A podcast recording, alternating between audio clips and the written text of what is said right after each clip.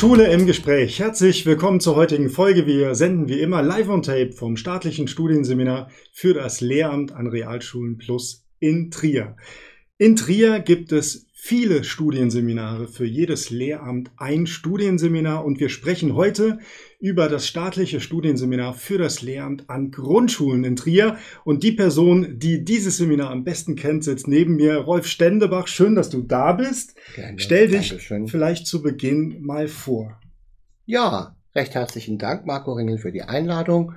Ähm, mein Name ist Rolf Stendebach. Ich leite das Studienseminar für das Lehramt an Grundschulen seit nunmehr fast 16 Jahren. Ich komme gebürtig aus Bonn, das muss ich immer wieder dabei sagen, habe mein Lehramtsstudium dann in Koblenz gemacht mit den Fächern Deutsch, katholische Religion, Geschichte, Sozialkunde. Meine ersten 14 Lehrerjahre dann in der Pfalz verbracht, bevor ich dann auch eine Schule geleitet nach Trier gekommen bin, um dann das Studienseminar für das Lehramt an Grundschulen zu leiten. Ähm, für die unsere ähm, Zuschauer, die überhaupt gar nicht wissen, wie Lehramtsausbildung in Rheinland-Pfalz funktioniert, vielleicht klären wir mal ganz kurz, was ist denn überhaupt ein Studienseminar? Ein Studienseminar ist eine Einrichtung, die man am besten mit einer berufsbildenden Schule vergleichen kann.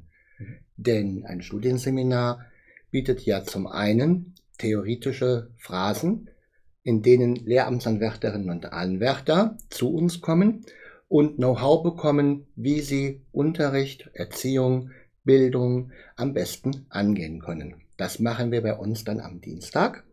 Und an allen anderen Tagen sind unsere Lehramtsanwärterinnen und Anwärter in den Schulen, erteilen eigenverantwortlich Unterricht, haben im Lehramt Grundschule einen Mentor, eine Mentorin, also eine Lehrkraft, die sie vor Ort anleitet, fördert und berät. Voraussetzung für die Aufnahme in ein Studienseminar ist dann wiederum ein Abschluss und dies, dieser Abschluss, den erwerbt man in Rheinland-Pfalz an einer Universität.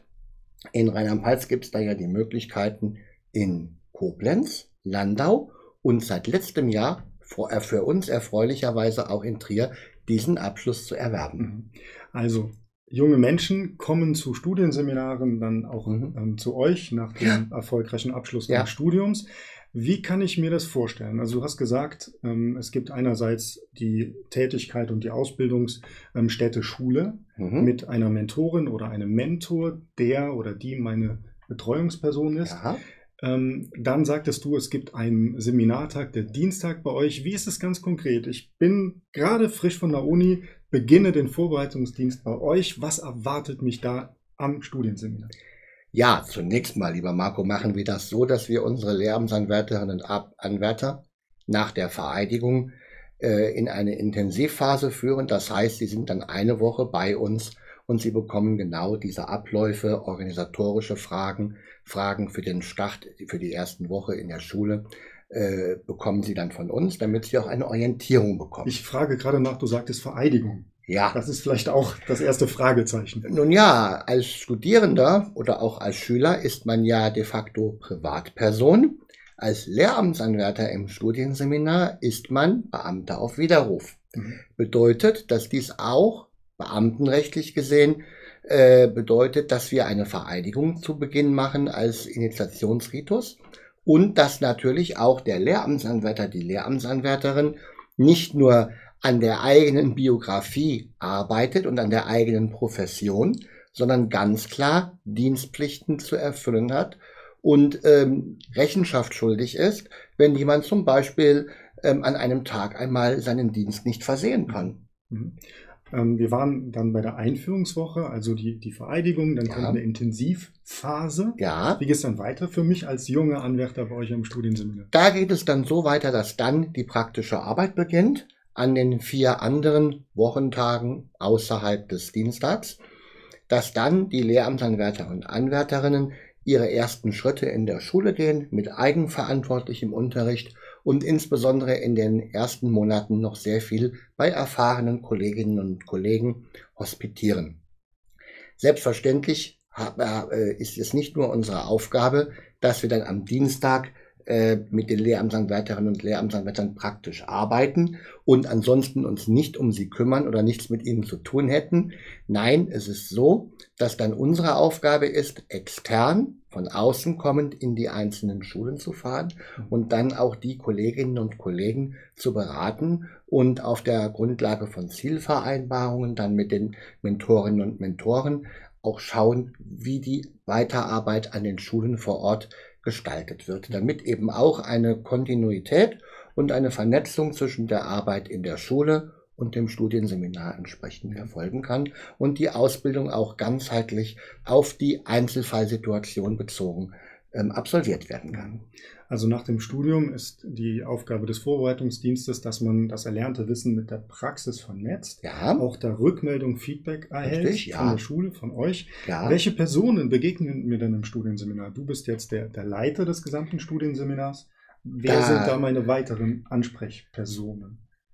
Die weiteren Ansprechpersonen sind vor allen Dingen die ähm, Ausbilderinnen und Ausbilder, die man dann Fachleiterin oder Fachleiter nennt, für Grundschulbildung und einem noch weiterhin studierten grundschulbezogenen Fach.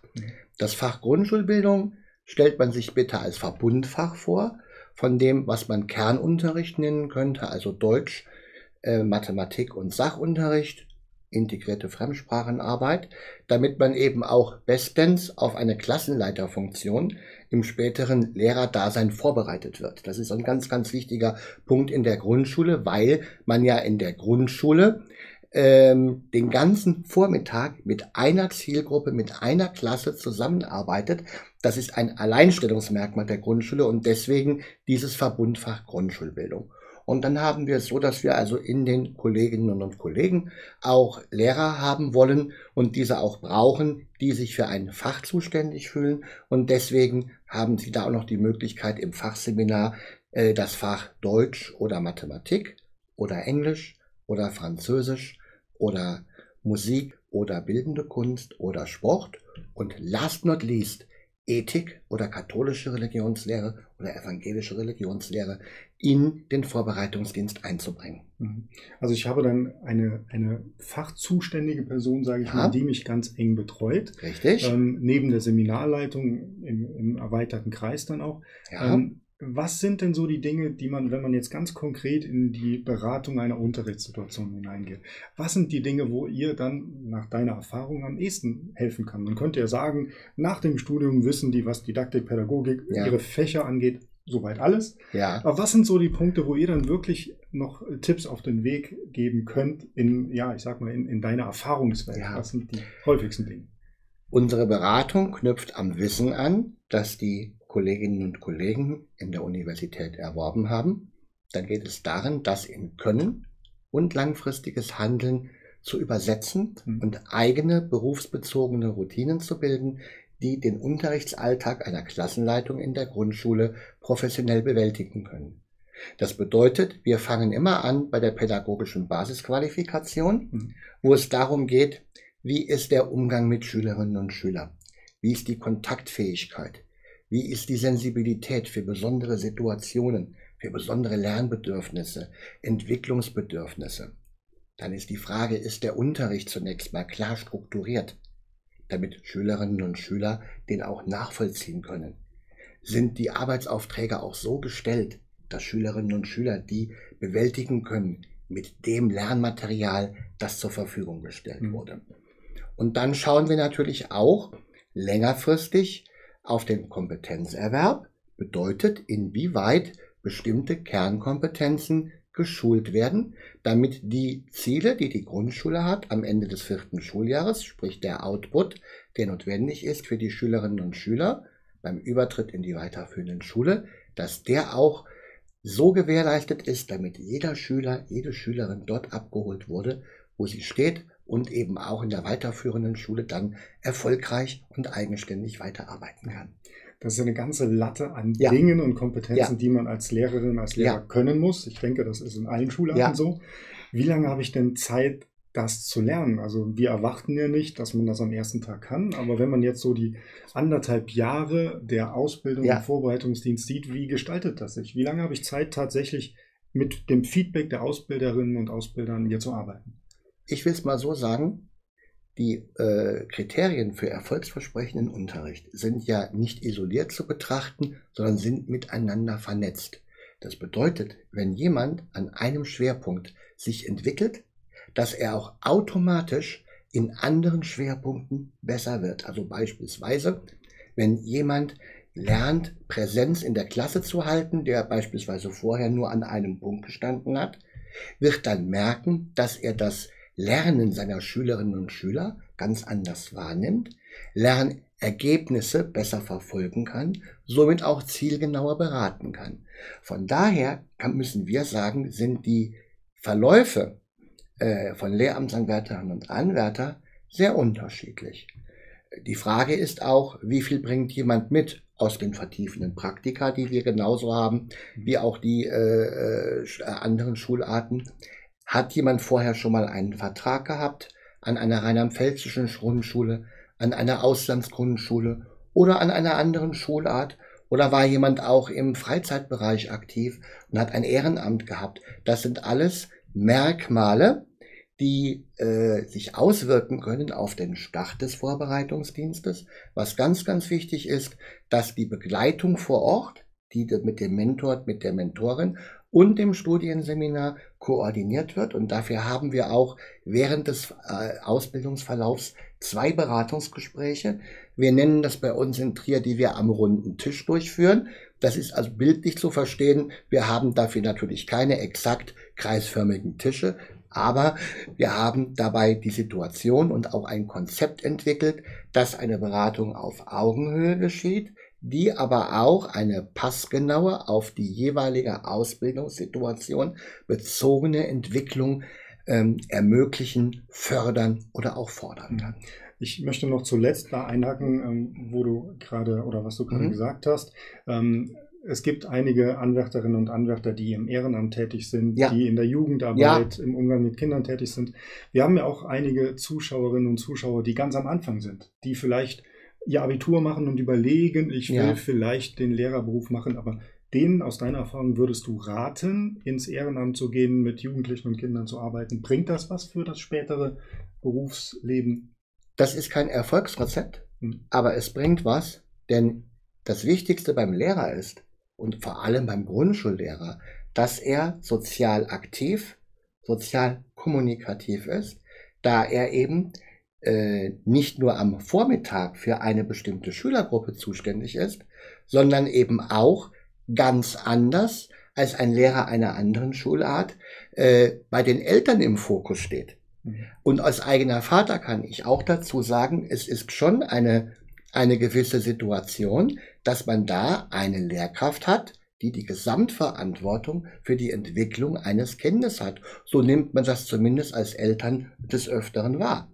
Und von daher ist jede Art der Kommunikation mit der Zielgruppe, mit der man später einmal zusammenarbeitet und bestimmte soziale Settings im Training mit der Zielgruppe auf jeden Fall zielführend. Natürlich nicht unbedingt ein Erfolgsrezept, dass man sagen kann, wenn ich mit Schülerinnen und Schülern schon vorher gearbeitet hat, Komma, dann habe ich automatisch bessere Chancen oder bessere äh, äh, oder hinterher einen besseren Abschluss. Das würde ich, soweit würde ich nicht gehen. Auch aktiv sein, Fortbildungsangebote wahrnehmen, jetzt gerade im Internet recherchieren, schon im Vorfeld, damit man nicht, wenn man im Vor in den Vorbereitungsdienst kommt, bei der Stunde Null anfängt, was aber alleine schon durch die rheinland-pfälzische Struktur der Lehrerausbildung äh, mit den vertiefenden Praktika ja eh nicht der Fall ist. Aber es ist umso besser, je mehr Erfahrungen man hat, desto mehr Bezugspunkte hat man auch für die eigene Reflexion. Und das ist ja dann letztendlich auch ein Schlüssel für die Weiterarbeit. Und vor allen Dingen, wenn man ein Problem hat, I have a problem, let's solve it. Das ist die richtige Haltung. Und nicht sich einschließen, verzweifeln und grübeln. Lieber Rolf Stendebach, vielen ja. Dank Auch für das Gespräch. Ja. Bei Ihnen bedanken Gerne. wir uns auch. Nächsten Dienstag gibt es eine weitere Folge Schule im Gespräch hier auf diesem Kanal. Sie können uns gerne mhm. Feedback hinterlassen an mail at seminar-trier.de. Sie sehen es gerade eingeblendet. Alles ist willkommen. Feedback, aber natürlich auch Wünsche für Themen unserer nächsten Folge. Bleiben Sie gesund und wir sehen uns am nächsten Dienstag.